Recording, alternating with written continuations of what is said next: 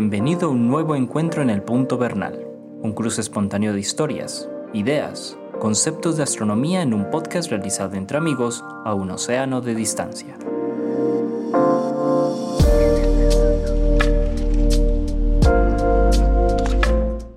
Hola Antonio, ¿cómo estás? Eh, bien, gracias Jorge. ¿Tú cómo estás? Muy bien Antonio, por aquí terminando, terminando semestre. Las universidades, ustedes allá en Europa comienzan es en, como en septiembre. En, septiembre, sí, porque agosto es un mes muerto aquí, porque son las vacaciones, es el mes caliente de vacaciones. Entonces, y en diciembre, ¿cuánto tienen de vacaciones? en diciembre son más, diciembre es un mes más bien irregular que tener vacaciones, más bien un mes irregular. Ya. Sí, entonces hay muchos puentes y muchas cosas, pero realmente los niños, por ejemplo, no tienen una temporada larga de vacaciones en diciembre, sino 8 o 10 días o, así saltones y empiezan a principios de enero. Correcto. sí, me acuerdo. Sofía, Sofía estudió en Estados Unidos durante un invierno y era así. Nosotros nos sorprendía porque ella tenía que ir en pleno diciembre a estudiar y después tenía que ir en pleno enero, que no estamos acostumbrados aquí en Colombia. Sí, sí, y, el trabajo también. Yo cuando fui a estudiar a Estados Unidos, empecé el, incluso antes de Reyes, empecé como cosa curiosa. Imagínate, sí, sí. imagínate que es una cosa temprana. Bueno, cada vez que estamos terminando por aquí semestre, para los que nos están escuchando por primera vez, pues aquí estamos Antonio Bernal, divulgador del Observatorio Fabra en Barcelona, España, y Jorge Zuluaga, eh, profesor titular de Astronomía y Física en la Universidad de Antioquia en Medellín, Colombia. Como ven, separados por un océano y un océano de agua y de cultura. Que claro, Antonio vive en, en, la cultura del, del, norte global que llaman, y yo vivo en la cultura del sur global. Sí, sí. sí. Esos términos están muy bien, y nos convoca en este, en, este, en este podcast nuestro amor y nuestra pasión por divulgar la astronomía. Vamos a hablar entonces de un tema más. Repito, para los que no se han suscrito o para los que escuchan esto por primera vez, aprovechen y se suscriben y por ahí derecho vayan, escuchen otros episodios que hemos, que hemos publicado. Ya vamos por el cual, Antonio. Este, es el... el número 52, tal vez episodio 52. Aquí estábamos hablando antes de comenzar con Antonio que llevamos 52 lecciones de astronomía. Vamos a hacer la promesa de una vez, Antonio. Estamos ah. aquí pensando en, organizar unas listas em, de reproducción para, para que alguien coja los episodios en un orden que sea como que, Antonio, como Como el, índice de un libro didáctico de astronomía. Vamos a hacer un índice para que la gente pueda coger. Empiezo por el primer, capítulo que se y, coger todos los temas afines con eso.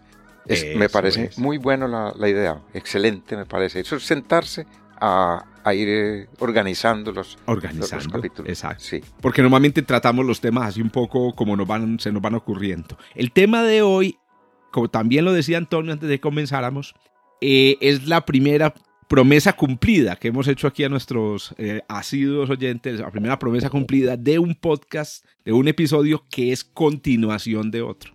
Entonces, segunda parte. En nuestro, eso, en nuestro audiolibro eh, irán consecutivos, pero en esta ocasión pues están separados por una buena cantidad de episodios. Nos referimos a, eh, hoy, hoy vamos a hablar de la segunda parte de relojes de sol.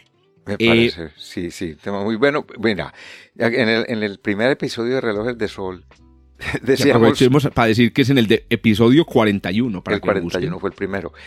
En, ese hablábamos de que los temas que uno cree que conoce son peligrosos. Y este tiene un peligro adicional. Porque que es como una especie de maldición que existe, que no recuerdo quién lo dijo, creo que fue respecto al Quijote que dijo, nunca segundas partes fueron buenas. Ay, sí, señor. pero no, no. Y que, y que, pero lo decía respecto al Quijote, porque el Quijote fue el único que tuvo segunda parte buena. Porque el Quijote, no, porque la segunda parte, tú, pero primero tuvo una segunda parte que, que no fue tan buena, que fue la de ah, Avellaneda, que le hizo a alguien que no era Cervantes. Ah, no, pero ahí está la razón. Porque Cervantes escribió en dos partes. Sí, el Quijote, lo escribió en dos y la segunda parte es extraordinaria. Y la segunda parte. Extraordinaria. Sí. Yo creo que, y en el cine pasa algo parecido. Estaba pensando aquí en, que hay películas que sí han tenido unas segundas partes espectaculares. Por ejemplo, no sé si, te la viste. Yo, a mí me gusta el cine, pues, y, me gusta a veces el cine de, entretenimiento. Top Gun. Si no se la han visto, Top Gun quién sabe cómo Muy la buena la segunda aquí. parte. Ah, en España son así, ¿cierto? En España tienen que traducir todos los títulos. Traducen el título y eh, de una manera diferente a como traducimos nosotros. Entonces a veces ah, no identifico las películas y digo, ah, pero si esto yo la vi, esto se llamaba tal. sí, pero eh, es la película de. Mm, la película. Eh, esta de aviones de. Ay, fue pucha, se me olvidó el nombre. de este cienciólogo. De. Mm, ah, Espérate, espérate. Sí, cienciólogo, Ronald Hoover. Ah, no, Ronald Hoover es el, el, de la cienciología. Pero había un actor que era el seguidor de Ronald Hoover, claro, ya sé. Que es Tom Cruise. Eh, sí, sí, sí, sí, sí, claro. Tom Cruise. Tom Cruise tiene una película Top Gun de los años 90, 80. Y ahora salió la, la segunda parte y es muy buena, muy buena. Pero bueno, esta es la segunda parte del episodio de Relojes de Sol, del, del, tema de Relojes de Sol, y hoy nos vamos a concentrar en el tema de mm, la construcción, el diseño y la construcción.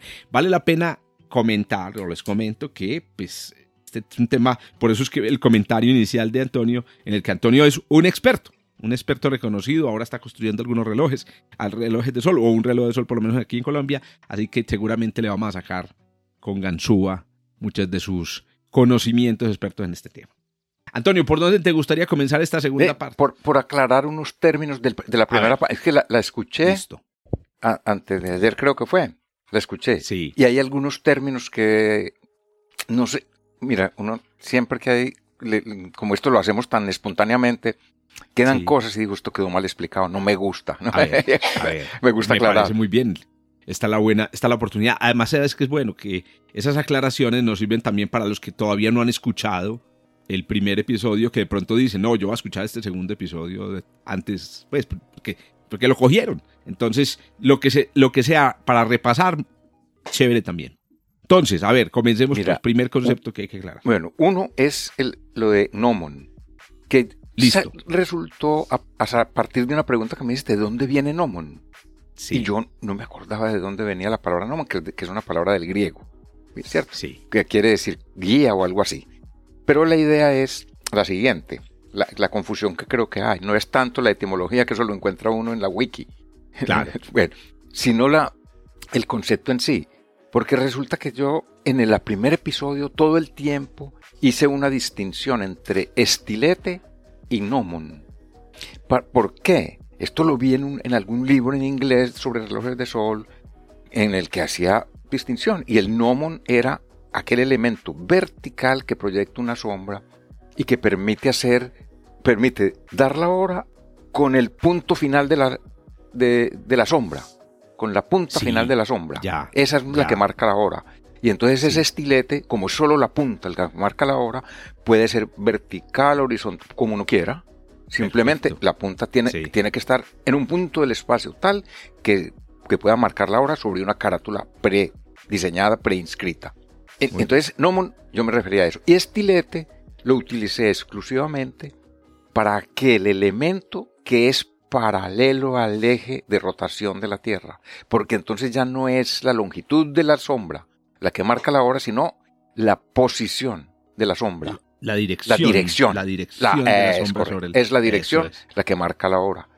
Pero veo que en, el Internet el, término lo usan indistintamente. Ya, muy bien. Sí.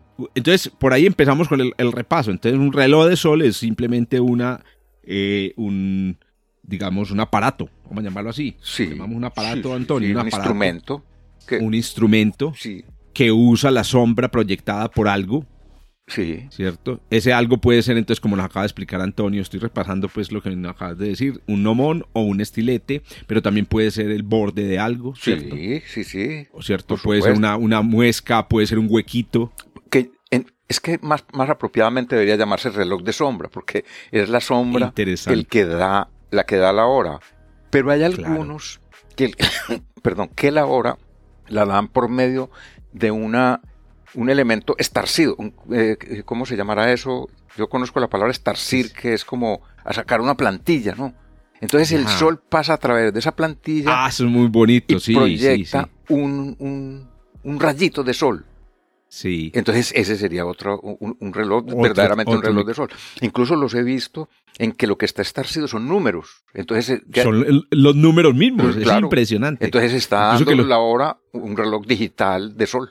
Claro. Incluso que los he visto em, eh, hechos, pues está en internet el diseño para hacerlo con una impresora 3D. Qué bien. Tú puedes, y es, y es impresionante. Creo que alguna vez un amigo lo hizo y lo llevó a una clase y es impresionante, impresionante porque, claro, eh, hacer un diseño de estos eh, relojes estarcidos con, la, con los números es una cosa de locos. Porque hay que, hay que calcular exactamente en un determinado ángulo qué tipo de... Pero Antonio, hay un punto ahí interesante y es que hay otro diseño muy chévere de relojes de sol que usa no las sombras, sino, como lo acabas de decir, un rayo de sol. Sí. O un, cierto. Por ejemplo, recuerdo el, diseño que hizo Alonso Sepúlveda, si mal no recuerdo, Alonso o William Koch. William, creo que fue. William Koch, el que tiene. ah, bueno. El que está en el planetario. El que, están, el que está en la plazoleta, de, creo que es de William Koch. El William Koch. Ah, bueno, entonces me disculpo con este, William. El rayito de luz se refleja en un espejo y, da contra una cúpula, una especie de cúpula que hay allí en piedra muy, muy bonita. Es, es, un reloj de sol muy original. Muy original y muy chévere porque es un reloj que funciona a la sombra, ¿cierto? Sí. Entonces. Él está a la sombra y lo que marca es un rayo de sol. Eso, para que, para que nos hagan una idea, los que nunca han ido al planetario, son dos, son dos especies, dos muros curvos con una especie de techo y un espejito, como dice Antonio, refleja la luz en el piso y eso va a parar al, techo. Entonces tú miras es en el techo, en este techo curvo, el, eh, la hora. Eh, y también pensaba yo, Antonio, pero yo no sé si esto se podría catalogar como un reloj más bien sería como una especie de calendario. Ah, bueno, y una cosa muy importante para completar la definición, entonces, este, esta sombra o este rayo de luz se proyecta sobre una mm, guía y el punto en la guía o la dirección en la guía en la que está la sombra da la, la hora eh, solar verdadera o, si se corrige, eh, la hora solar media o civil.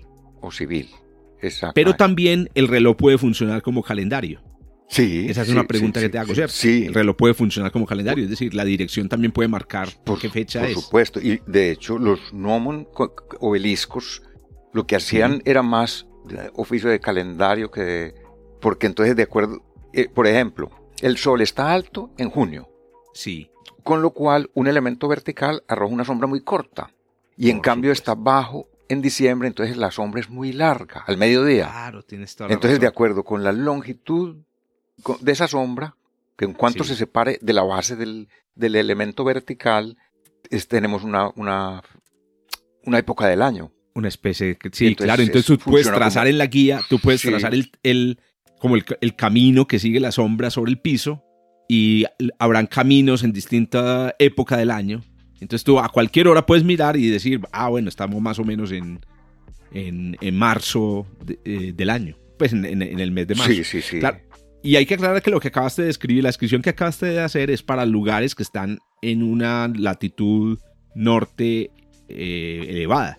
Porque aquí en, Medellín entonces funcionaría, por Medellín está, a 6 grados de latitud norte, sería en junio la sombra em, da hacia el sur. Hacia el sur y en cambio en diciembre da hacia el norte. Hacia el norte. Pero también se puede hacer perfectamente. También Simplemente que hay una época del año en el que el sol, la sombra será cero Perfecto. Exacto, que serían los, los días de supuestamente mediodía cenital o cercanos. Cercanos al mediodía, exactamente. Ese sí. Sí, eso, es muy... Mira, y, hay otro concepto que también pienso yo que no, no lo dejamos claro.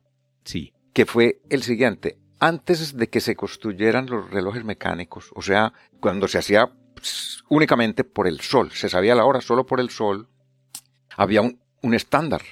Y el estándar por lo menos del medioevo hacia acá. No en, tiempos de los romanos, es posible que desde los romanos, un poco tardío, hacia acá.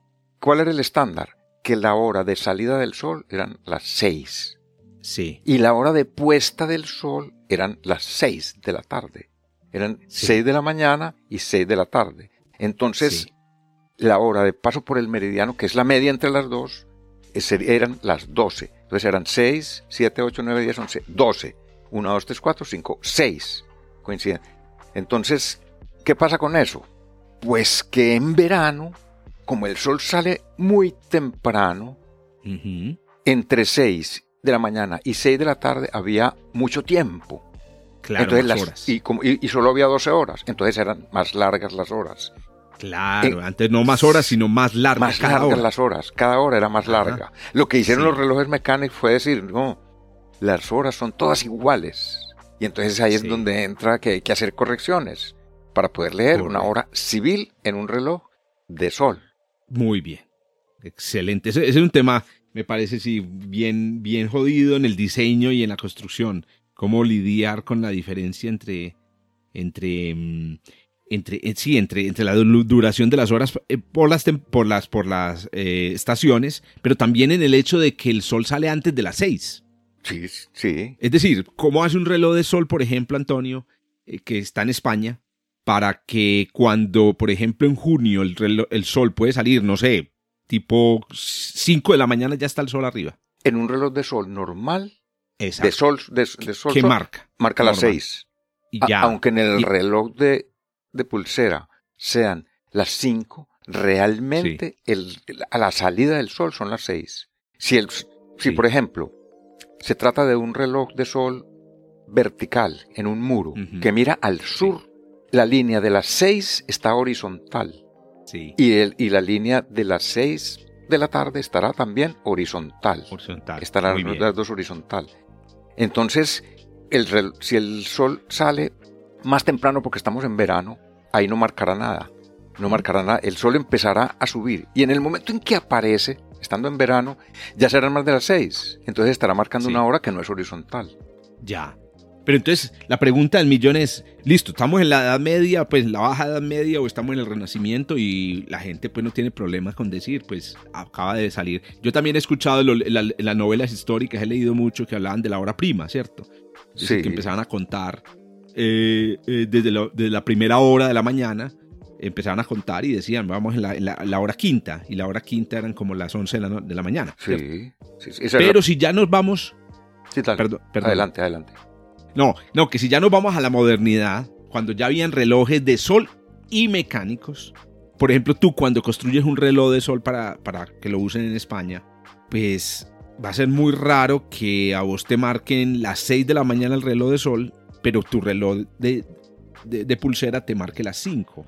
¿Hay alguna corrección que se hace en el reloj o No, en el reloj de sol, una instrucción para decir en junio tiene que ser una corrección de una hora?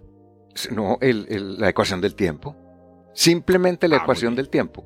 Con eso tiene uno para corregir. La- ¿qué, qué es la ecuación del tiempo? Es la diferencia que hay entre el reloj de pulsera y el reloj de sol clásico, el- el reloj de sol.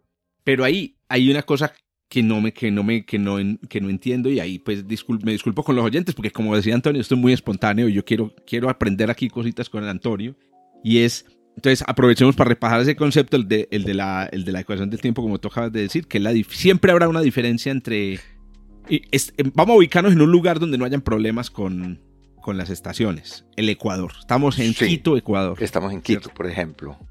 Entonces se supone, se supone que si el sol se moviera de forma regular en el cielo, todos los días del año, al salir el sol serían las 6 de la mañana en tu reloj de En pulsera. el de pulso. Exacto. Pero no es así, porque resulta que el sol no se mueve de forma regular en el cielo. Y hay varios factores, uno de ellos es la, la excentricidad de la órbita de la Tierra, que no es completamente circular. Sí. La otra tiene que ver con el movimiento del Sol hacia el norte y hacia el sur, que hace que también el Sol se retrase o se adelante. Entonces la diferencia entre la hora que marca tu pulsera, de tu reloj de pulsera y el reloj solar es la ecuación de tiempo. Es, sí. Correcto. Bueno, pero ¿qué pasa, Antonio? Vámonos, el, entonces vámonos para un día, por ejemplo, en el que la ecuación del tiempo vale 10 minutos. Muy bien. Entonces, se supone, se supone que ese día hay una diferencia de 10 minutos entre lo que marca tu reloj de pulsera y el sol. Entonces el sol te dice que son las 6, el reloj de sol te dice que son las 6 a.m. Sí.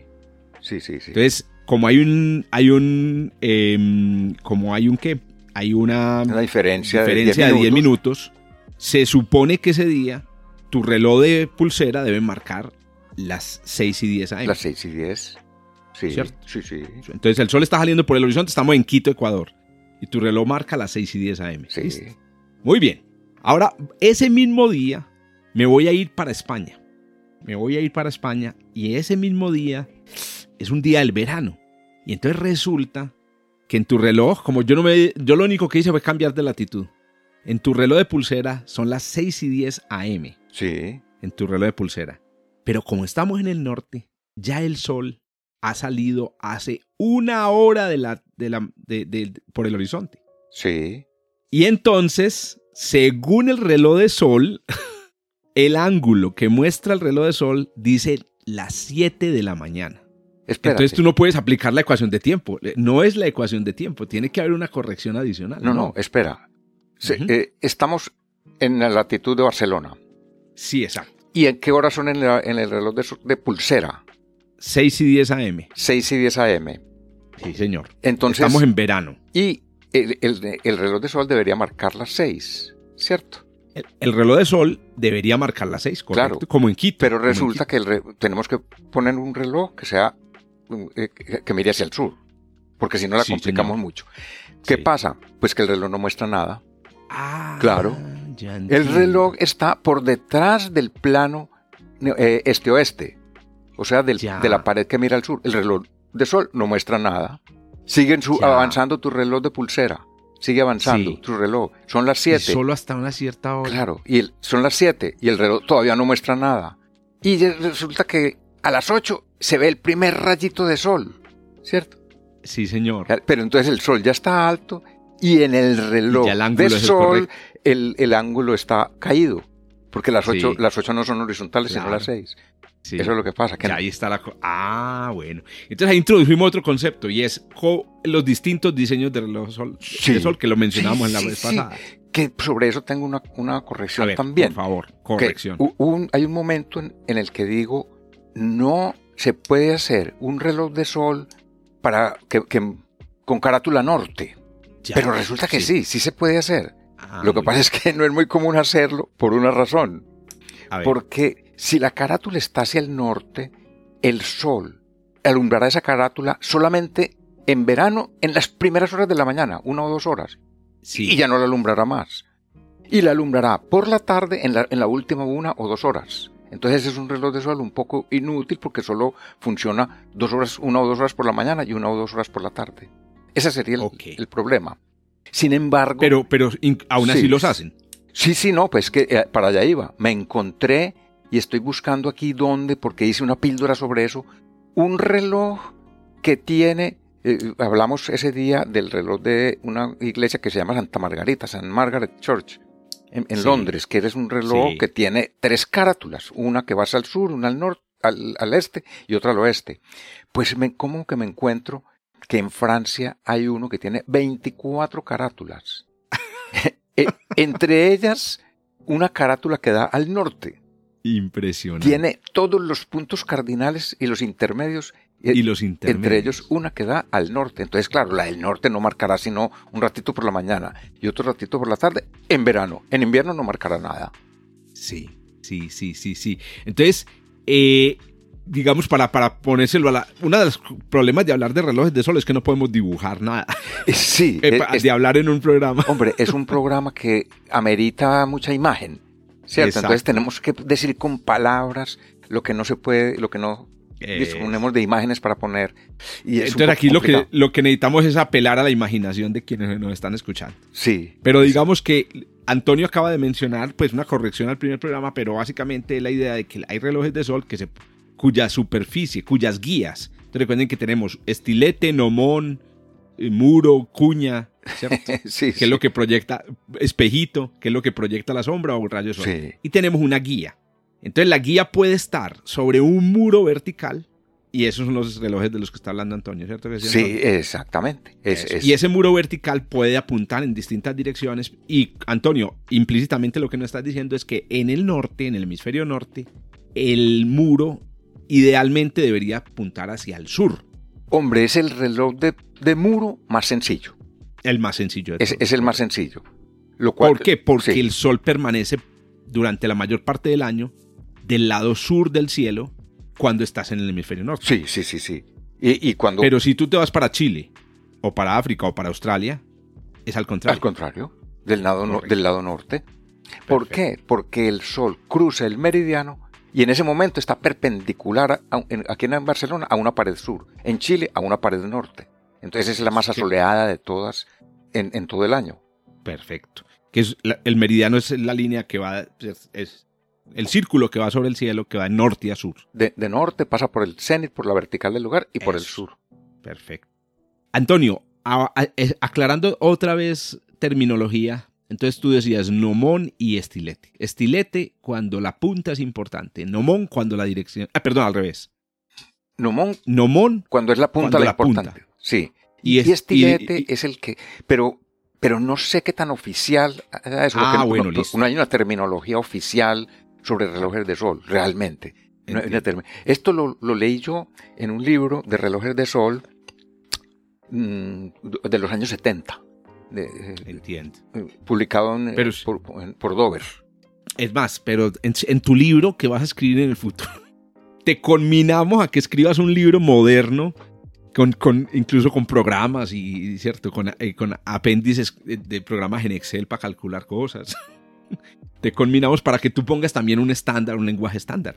Sí, sí, yo más o menos he usado eso. El nomón es porque el nomón es muy antiguo, los, los, obeliscos eran nomones, es muy antiguo, pero ya el hecho de decir, no, esto tiene que, que mirar hacia el polo es un poco más moderno. Correcto.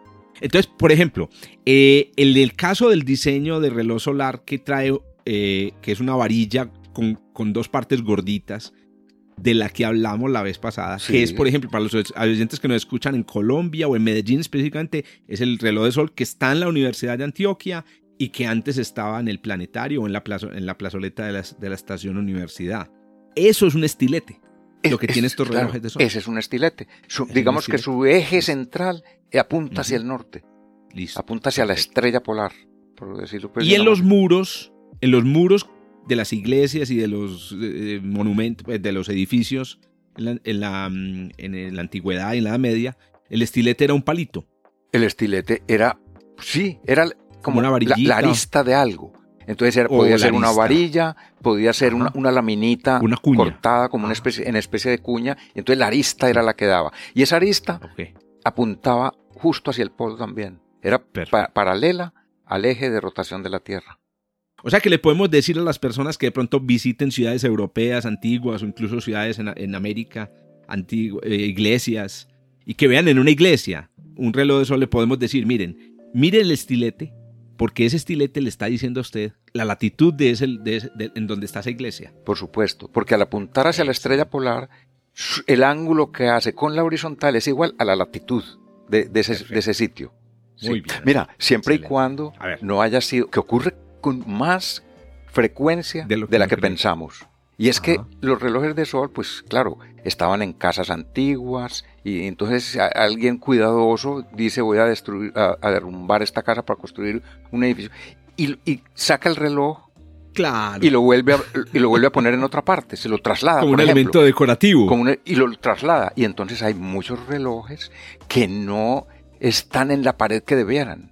Entonces un reloj que fue diseñado para el, para, para el suroeste está en una pared sur, o, en un, uno que fue en pared sur, que esto es más común, está en una pared noroeste o suroeste, o, sin, indistintamente. Entonces ya esos relojes no, no, no marcan lo que deben marcar. Claro. Este es un mensaje para todos los arquitectos y las arquitectas que nos escuchan, o las restauradores, los restauradores que nos escuchan. Y si van a hacer un cambio, si van a, cambiar un edificio, por favor, píllense bien en la dirección en la que apunta el reloj solar. Claro, por supuesto. Y que esto nos lleva a otra pregunta que nos hicimos la vez pasada y yo no supe contestar, que fue en los relojes de rol que hay en Colombia, ¿habrá algunos de los de este tipo europeo que son de muro, tan, comunes aquí en Europa, los de muro? Y resulta que sí, me, enviaron uno que lo saqué en ah, una píldora que está en mm. Cartagena, en una iglesia de Cartagena. Y estudiando y busqué en el internet más fotos, viendo sombras, creo que ese reloj no está en la pared adecuada pero yo le, le, lancé pues como el, el, reto. Y yo dije, para unos, los, estudiosos del Caribe, los académicos de allá, los que les gustan temas así, que lo estudien, para que miren en qué pared está y en qué pared debería estar. Debió haber. Yo creo que no está en la pared. Fue diseñado para una pared, para una dirección específica. Y eso me lo confirma también otro hecho, y es que está en la pared lateral de una iglesia. Y, es que me parece un poco raro que lo que pasa es que al frente parece que se hicieron unas construcciones, seguramente dio sombra, entonces pasaron el muro a la pared lateral. De especulación mía, pero algo debe haber pasado. Es un reloj valioso, porque es un reloj antiguo, se ve que es de la época colonial. Correcto, o sea, se, le nota el desgaste pues del tiempo, porque no, me imagino que no está, no, está pues digamos datado ni... No, no, es que no, sabemos qué curaduría tendrá el edificio y pronto sí está ahí. No sabe uno, sí. Correcto. Bueno, Antonio, hablemos de la construcción, porque esa es la promesa pues de este episodio. Sí, la construcción. ¿Qué hace una persona como vos que construye relojes cuando le dicen, necesitamos un, reloj de sol? Mira, yo lo primero que me pregunto es, ¿cómo hago para hacer un reloj que sea diferente? Porque, por ejemplo, cuando me pidieron aquí en Casteldefels, y veo yo que en Casteldefels hay 20, digo yo, pues para ser el número 21 no vale la pena, ¿cierto? No, ¿qué, hacer uno igualito a los anteriores. ¿Qué hacemos para que sea diferente? Y entonces se me ocurrió hacer lo que hice en Colombia que allá no, comparé, allá simplemente se me ocurrió, ve, me gusta este, esta idea. Y entonces dije yo, voy a hacer uno que no dé la hora solar como todos los de aquí, porque son relojes que se hicieron para, para utilizarse como instrumento, dar la hora, cuando no se utilizaban relojes mecánicos. Entonces vamos a hacer uno que dé la hora de reloj. Sí, la hora civil. La hora civil. Entonces lo que había que incorporarle era hacer un reloj común y corriente, pero incorporarle al estilete un grosor variable de tal manera que la sombra no, no fuera en el centro, sino que se fuera saliendo o entrando de, acuerdo con la época del año, una cantidad tal que corrigiera la ecuación del tiempo, la diferencia entre la hora del reloj y la hora del... E, esa, pues, eso fue lo que hiciste aquí en Medellín. Eso, eso lo hice en Medellín y entonces aquí... Pero me parece interesante lo que dices que es porque aquí no tenemos tradición de rele, de, de pero no, no tuvimos esa tradición, o por lo menos no quedó la memoria. Y entonces lo que, se, lo que hace hoy un reloj de sol en, Medellín es darle la hora a la gente, darle. la gente, dar la pues, hora, exacto, sí, se la hora, sí. Y aquí lo hice porque fuera una cosa distinta. Ah, muy bien. Pero mira. O sea, ya también construiste otro, similar, otro estilete con. El, estilete, que hice aquí es igual al. Pues igual, entre comillas. Digo, digamos que tiene el mismo, el mismo sistema de cálculo que el de allá. Ok. Entonces, ese estilete tiene una, un inconveniente. Que allá lo tuve que solucionar, pero yo allá lo sabía solucionar, aquí no lo sabía solucionar. El inconveniente es que ese estilete no es simétrico por ninguna parte. Ah, eso sí, o sea, lo he visto. Sí, eh, eh, es como decir dos gotas, dos gotas alargadas, una grande y una pequeña. Y esas gotas, si uno las cortara por la mitad, no serían círculos, sino que serían más anchas por un lado y más angostas por el otro. Sí. La, digamos, mirando desde el sur hacia el norte, la gota grande es más ancha por la izquierda y más angosta por la derecha. Y la gota pequeña es más ancha por la derecha y más angosta por la izquierda. Entonces un elemento tan asimétrico, allá lo tuve que recurrir a un método de fabricación que es muy complicado y muy largo y, que tiene muchas causas de error y entonces tiene que ser uno muy cuidadoso, que fue conseguir un modelista de estos que hacen modelos para fundición, que son gente habilidosísimos, son unos artesanos matemáticos y, darle todas las dimensiones, milímetro por milímetro, y él me hizo un modelo en madera perfecto eh, de cada una de las dos gotas y mandar fundir. ¿Y con ese hiciste un modelo? Con eso mandamos. ¿Y con ese hiciste un molde? Hicimos un, no, uno lleva el modelo en madera a una fundición buena y en la fundición me lo fundieron en bronce. Entonces, me imagino que hacen un molde en madera, un molde en algún material y, lo rellenan de bol. o sea, hacen el molde en madera con el, con, la, con el modelo en madera hacen un molde. En, arena. En arena y después llenan eso con bronce. Y llenan con bronce. Y después se pule, y en fin. incluso el modelista tiene que tener el cuidado de que la, la fundición al enfriarse se contrae. Tiene que tener eso en cuenta, porque si no, no, no, no me da. entonces. Eh, pero el modelista sabe eso, sabe cuánto contrae. Hay que conseguir un modelista que sepa mucho y que, que tenga el cuidado de que en un reloj de sol un milímetro es un milímetro.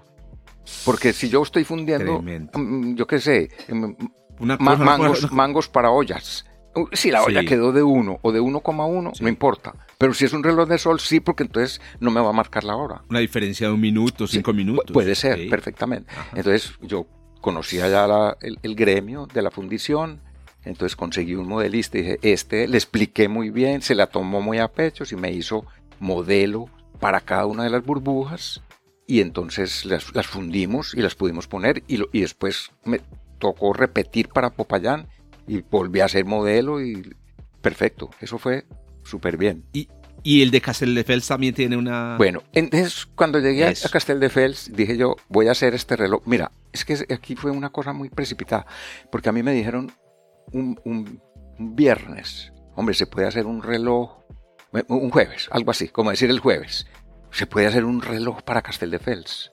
Ya en la pregunta estaba implícito, hombre, que sea un poco distinto, para que no quedemos con uno más, ¿cierto? Entonces yo me dije, se puede, claro, déjeme yo lo pienso. Me acordaba, no me acordaba del de Popayán ni del de la universidad. Y lo pienso. Y el viernes, que yo no había empezado ni a pensar, me, llamaron. hay que presentar algo el lunes. Hay que presentar algo el lunes. Y yo dije, ¿pero qué vamos a presentar el lunes? No, aunque sea una maqueta o algo. Entonces, resulta que yo pensando el viernes y el sábado, y se me llega el domingo y se me vino la idea. Y el domingo no encuentro yo para comprar maquetas nada. Entonces me tocó hacer una maqueta en cartulina, lo que tenía por casa. Entonces, como, como ya lo había pensado en, en, en, acero inoxidable, porque va en la playa, y entonces para, para, la oxidación y porque hay, la, allá los vientos traen mucha arena, en fin, está en unas condiciones hostiles. Lo había pensado en acero inoxidable y yo, ¿qué hago yo con esta cartulina? Como la pinto de acero inoxidable, entonces la forré en papel de cocina. Bueno, y, aquí le llamamos papel aluminio. que el papel aluminio, eh, la forré en papel que lo tenía por aquí, y luego dije, ¿cómo hago yo este estilete? Entonces llegué y lo moldeé en, en plastilina, un estilete sin las dimensiones exactas y sin nada. Bueno, una maqueta horrible. Un maquetista me hubiera dicho, por Dios, hombre, vergüenza, qué vergüenza. hombre, ¿y cómo es que llegó yo el lunes al ayuntamiento con mi maqueta y se querían quedar con ella? ¡Qué hermosura! Hágame el favor. Antonio, para conociendo tus estándares, me imagino que era una maqueta muy presentable. No, era muy fea, muy feita, muy feita. no, pero, me imagino que, piensa con esos materiales. la impresión, con esos materiales. dio la impresión. no, pero cubierta de papel aluminio. Claro, pero, ¿sabes por qué más los impresionó? Porque me imagino que se esperaban un, que yo llegaba con una maqueta y un reloj parecido a los otros, pero ah, ¿cierto? y cuando llego yo con algo que era más bien monumental, un diseño más monumental, se sorprendieron mucho, entonces por eso gustó. Después, después hice una maqueta muy bien hecha, ya comprando materiales adecuados y Bueno, entonces, como eso lo hice yo, ese diseño tan precipitado, cuando ya me tranquilicé, me dijeron, eche para adelante, pensé yo, ay, ay, ay, ¿qué voy a hacer yo? Yo aquí no conozco un fundidor, no conozco nada. No sé quién es bueno para hacer eh, el, el, modelo en madera. ¿A quién? No, ¿quién recurro yo? Se me juntó el cielo con la tierra del susto y dije, no voy a ser capaz.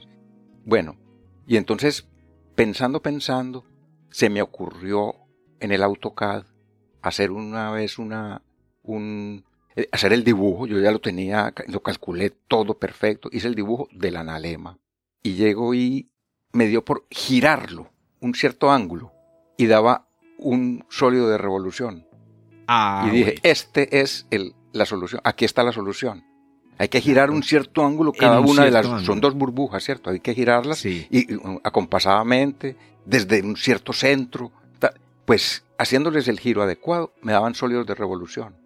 Entonces, ¿qué hice? Las mandé a hacer en un torno, en un torno numérico. Claro. Y entonces les puse la varilla y la varilla no apunta al norte. La varilla está girada a ese ángulo. Ah, ya, está girada. Pero entonces, a ver, claro, la inclinación es la latitud. Es la latitud. Pero hay una, una inclinación... Horizontal. Eh, exacto, en azimut. En, azimut. sí, sí, sí, en azimut. Ay, oiga, este es un resultado importante. Esto es para un paper, eh, Antonio. Se llama, el paper se llama El eje de simetría, eh, digamos, rotacional del analema. Sí, sí, sí. Hay un eh. ángulo del analema en el cual. Pues, ah, perdón, que, hay que aclarar que el analema es la forma No sé, eh, Antonio, si es exactamente el analema. Sí. La, la, ah, perfecto. Que, es lo mismo que la ecuación del tiempo. Mira, si tú doblas la ecuación del tiempo por la mitad, te queda una burbuja sobre la otra y te da la forma del analema. Pero entonces ahí es donde está la cosa. La mitad. Eh, la, mitad, la mitad. ¿cuál, mitad? Claro, claro. ¿Cuál mitad? Entonces ahí es donde está el paper. Para que lean después el paper de Antonio. Sí, el paper es un artículo científico, Antonio, donde dice cuál es la mitad del analema. Sí. ah, no jodas. Vea, para los que no están escuchando, Antonio, perdóname que los interrumpa, busquen ya en Google. Vamos a dejar el enlace aquí con el. Busquen ya en Google Castel del Fels em, reloj solar y se van a encontrar las fotos del reloj solar de Antonio. Incluso hay una foto aquí, Antonio, la estoy viendo eh, contigo posando. También hay una explicando. El artista. Eh, exacto. Entonces, para que la busquen, para que lo conozcan. Muy bonito, muy bonito, Antonio, porque además tiene dos, dos arcos que no lo vemos en el diseño que, que hay aquí en Medellín del mismo reloj. Sí. Antonio, y la guía. Entonces, eso tiene eso con el estilete o con la. Porque me imagino, en este caso, el estilete es muy sofisticado. No es como en la mayoría de los relojes de sol, que es una cuña, que es un palito, que es un alambrito. este caso, el estilete es muy sofisticado. ¿La guía qué? es fácil de calcular. Vamos a la guía. dónde se proyecta la sombra. Ah, ya, o sea, la, llamamos la carátula. La, carátula. ah, es que yo digo guía, pero sí, sí, sí, bueno, sí. tiene muchos, he visto de muchos, muchas No, pero digámosle oficialmente la carátula. que esa es la carátula, que esa es la que tiene los números. Exacto. Entonces, en este reloj, y, es, tiene una, digamos que una forma constructiva similar a la que tiene el de Popayán y similar a la que tiene el de cada uno para su latitud. Pero son similares. ¿En qué consiste? Consiste en un arco de círculo que tiene el, en el centro de ese arco, pasa, por ese centro del arco pasa el estilete. Sí. O sea, en el aire, en el centro del arco. Y sobre el arco están marcadas las horas y minutos. Entonces, esa guía tiene que estar girada, o sea, no, no es que las 12 estén en toda la mitad, no, tiene que estar, estar girada a un cierto ángulo dependiendo para, para poder que se marque la hora civil de las políticas de hora que tenga cada país. interesante. Sí. ¿Por qué? Por ejemplo, aquí en, en Casteldefels, la hora de aquí es la hora de un, de un meridiano que pasa por Praga no pasa por aquí. Sí. Sí, Entonces el mediodía aquí tiene que estar girado. Esa carátula está no girada. Te había, eh, tenés toda la razón, no te había preguntado por eso. Es decir, en realidad, ningún país, o perdón, perdón, casi ninguna ciudad, con algunas excepciones, está en el centro de su uso horario. De su uso horario, claro. Madrid, por ejemplo, está corrido como la mitad. No, pues es que no hay un sitio. Que Madrid están. De España en, que un reloj solar pueda marcar la hora. Claro, entonces aclaremos. o sea, a las 12 del mediodía, el día que la, que la, que la, que la ecuación del tiempo sea cero. O sea, que las 12 del mediodía solar y las 12, a las 12 del mediodía de tu reloj, en un día en donde la ecuación del tiempo sea cero, Sí. La sombra no da, no da eh, eh, perfecta. No da vertical, sino que está corrida. está movida. entonces la carátula tiene que tener el giro adecuado de acuerdo con la longitud geográfica del sitio y con las políticas horarias del país de que se trata. Te digo que Medellín, que está en latitud menos 75 grados 34 minutos, estamos casi en el centro de nuestro uso horario. eso sí tiene. Ah, tú, lo sabes. Sí, sí, sí, Medellín está casi.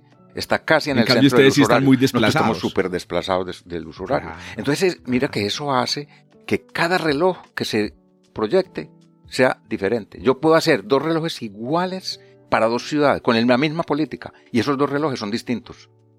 se ven diferentes, aunque los haya calculado de la misma manera, exacto, y con la misma idea, digamos, de, ejecución y con la misma forma. Sí. Sin embargo, los dos relojes son distintos. No se puede, no tienen piezas intercambiables. Excelente. Sí. Antonio, y otro, y otra pregunta que tenía para hacerte, yo creo que ya para que vayamos cerrando, y no cansemos. Se, se, acabó el tiempo así de rápido. Se acabó el tiempo. ya no acabó el tiempo, Antonio. no, pues sí, señor. Hemos hablado un poco. Pero vení, eh, mi última pregunta sobre ese tema era las estaciones. Entonces, en el caso de este diseño, en donde la carátula está inclinada, el estilete apunta en dirección norte-sur, ya ahí no hay que hacer corrección por lo que comentábamos al principio sobre las estaciones. Es decir, por ejemplo, en verano, en verano, o sea, el, el 21 de junio, el solsticio de verano, sí, sí. el sol sale a las 5 de la mañana. Sí. Pero por su posición en el cielo, este reloj que marca, el de Castel del Fels, por ejemplo, no marca nada porque está por debajo del... Mm, yo no le puse horas, sino a partir de las 6.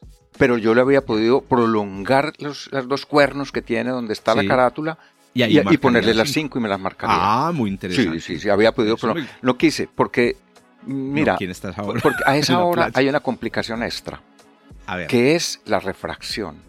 Entonces ah, hay, hay un error extra que habría que corregir y esto me dificultaba el grabado de la carátula. No, pero porque me lo, me, lo, encarecía demasiado y el presupuesto era limitado. Porque entonces ya al, al, al, grabador que lo hace en una máquina le había que complicarle para que hiciera, eh, digamos que las distancias entre las líneas tenía desiguales. Desiguales. y entonces me lo complicaba. Entonces pensé, en la playa la gente no sale a las 5 de la mañana a mirar el reloj, ¿cierto? Entonces no, no lo quise complicar poniéndole horas antes de las 6 de la mañana. Pero sabes que sería muy bonito. Pues, sabes que sería muy bonito ver un reloj así. Sí. Porque claro, por supuesto. Tal vez a las 5 de la mañana. Eso. Tal vez a las 5 de la mañana no está la gente, pero sí puede estar a las 7 y media de la noche. Pues, a las 7, o a las 8 y ver, y ver la hora marcada. Qué bonito nos llegar a un reloj de sol en una playa en España y ver que son las 8. Sí, sí. En un reloj de sol. Exactamente. Antonio, ¿se nos quedaron muchos temas por fuera? ¿qué? No, pero sí tengo una correccióncita para hacer. A ver, otra corrección. que me, me pareció que en el anterior dejé que el lector pensara que en la Academia de Ciencias y Artes de Barcelona hay un reloj de sol para ver la hora. Me ah, pareció que, que quedó la idea y no es así. No, en la Academia de Ciencias y Artes, ellas tienen desde principios del siglo XX, eh, dan, daban la hora oficial de Barcelona, pero la daban era con un reloj que tienen en el frontis que se que era un, reloj mecánico que se, se ajustaba cada cierto tiempo por medio de un reloj que hay dentro que está guardado dentro de la academia lo tiene, que es una joya, una preciosidad. El que venga a Barcelona puede ir a visitar ese reloj y verlo porque es una cosa extraordinaria. Y entonces es de mucha precisión. Entonces la academia ya era muy moderna y tenía un reloj de manecillas que daba a las 12 y la gente se acercaba con su reloj de leontina que no eran muy precisos, los relojes de transportar no eran muy precisos, se iban retrasando. O sea, se acercaba y ponía cuadraba su reloj con el de Leontina. Pero sí había sitios, monumentos, en los que se tenía un reloj de sol para que a las 12 la gente organizara su reloj de Leontina y, lo pusiera en hora. Incluso hay, que lo puse en una píldora no hace mucho, una iglesia que tiene un reloj mecánico arriba y debajo un reloj de sol. Qué interesante esa, combinación. sí, sí. ese proceso de, esa transición, digamos, tecnológica. Sí, sí. Una época en la que uno... ¿Sabes que, de qué relojes se nos escapa hablar? Pero yo creo pues que ya no nos da el tiempo y es estos relojes que son en Cuenca, que es una cuenca.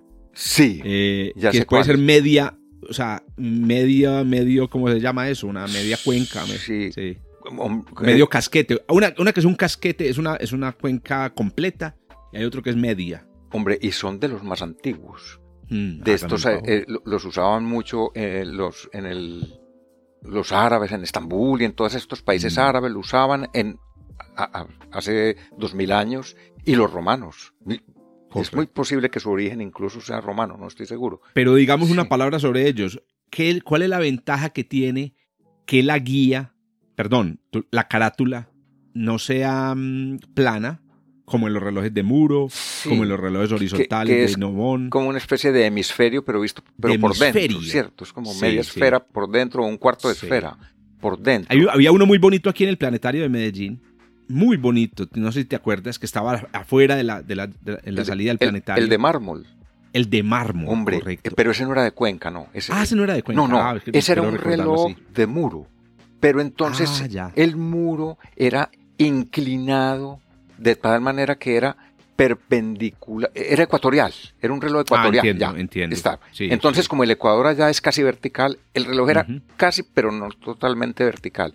Muy interesante, ese reloj le perteneció a Joaquín Vallejo, que él lo ah, regaló para el observatorio Y esto lo construyó un señor Ruiz, creo recordar, de Bogotá, que hizo dos. Uno creo estar en el Planetario Bogotá, el otro está en Medellín, pero me parece que saben, se sabe dónde está, pero no, está en sí, hace poquito hubo una discusión por ahí en, los grupos. Yo la, desaté con la, con, en una píldora, me parece.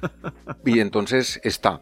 Ese reloj es muy interesante porque, ¿por qué? Porque al ser ecuatorial, tan, en una latitud tan cercana al Ecuador, creo que este fue, eh, se fue calculado para Bame, la hacienda que Joaquín Vallejo tenía en, Candelaria Valle.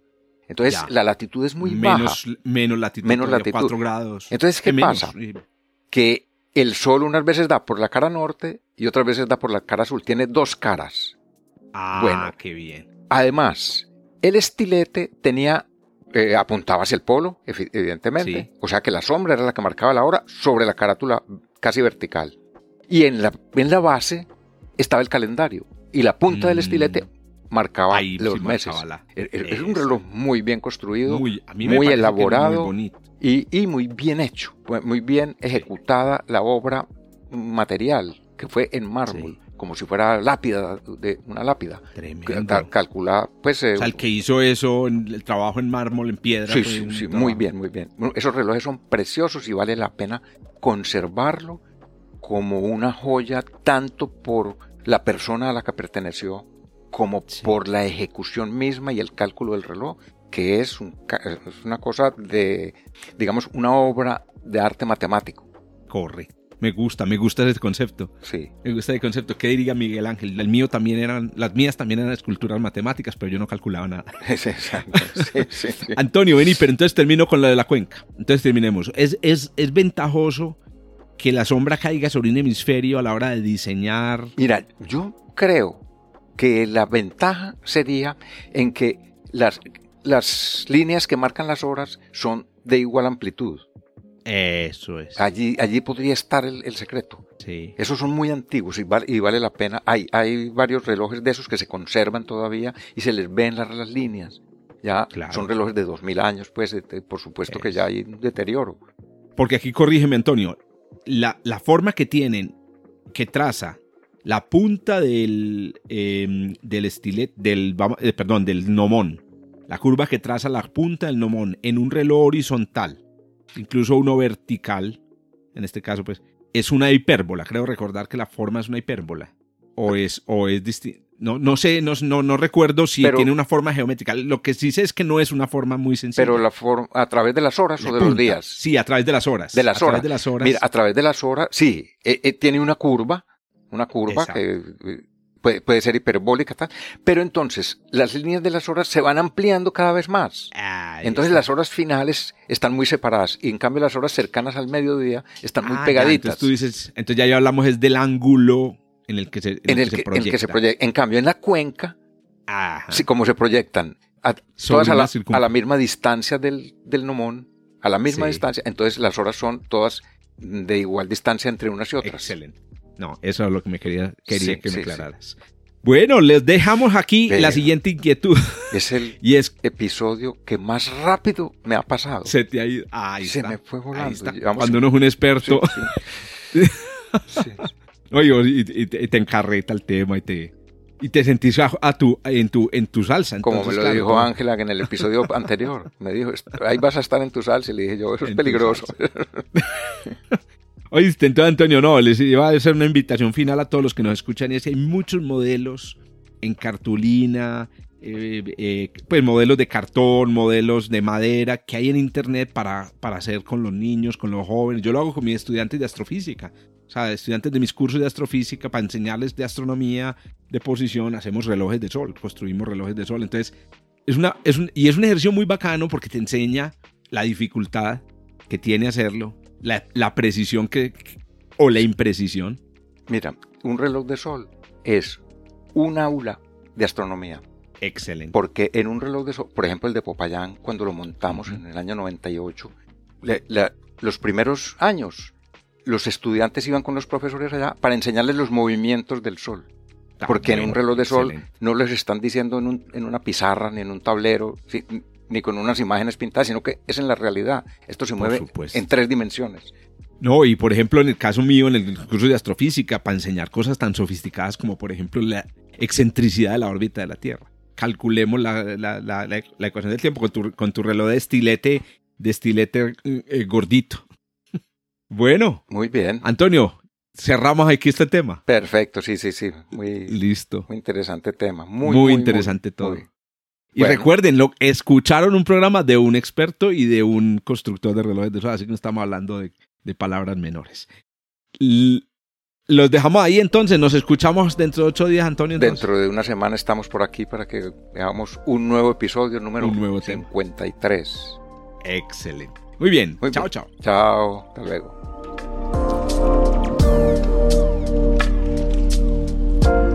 Punto Bernal, un podcast de astronomía realizado por Antonio Bernal, divulgador del Observatorio Fabra en Barcelona, y Jorge Zuluaga, profesor de astronomía de la Universidad de Antioquia en Medellín, Colombia. En la producción y edición, Joshua Giraldo, pregrado de astronomía de la Universidad de Antioquia. Hasta el próximo encuentro.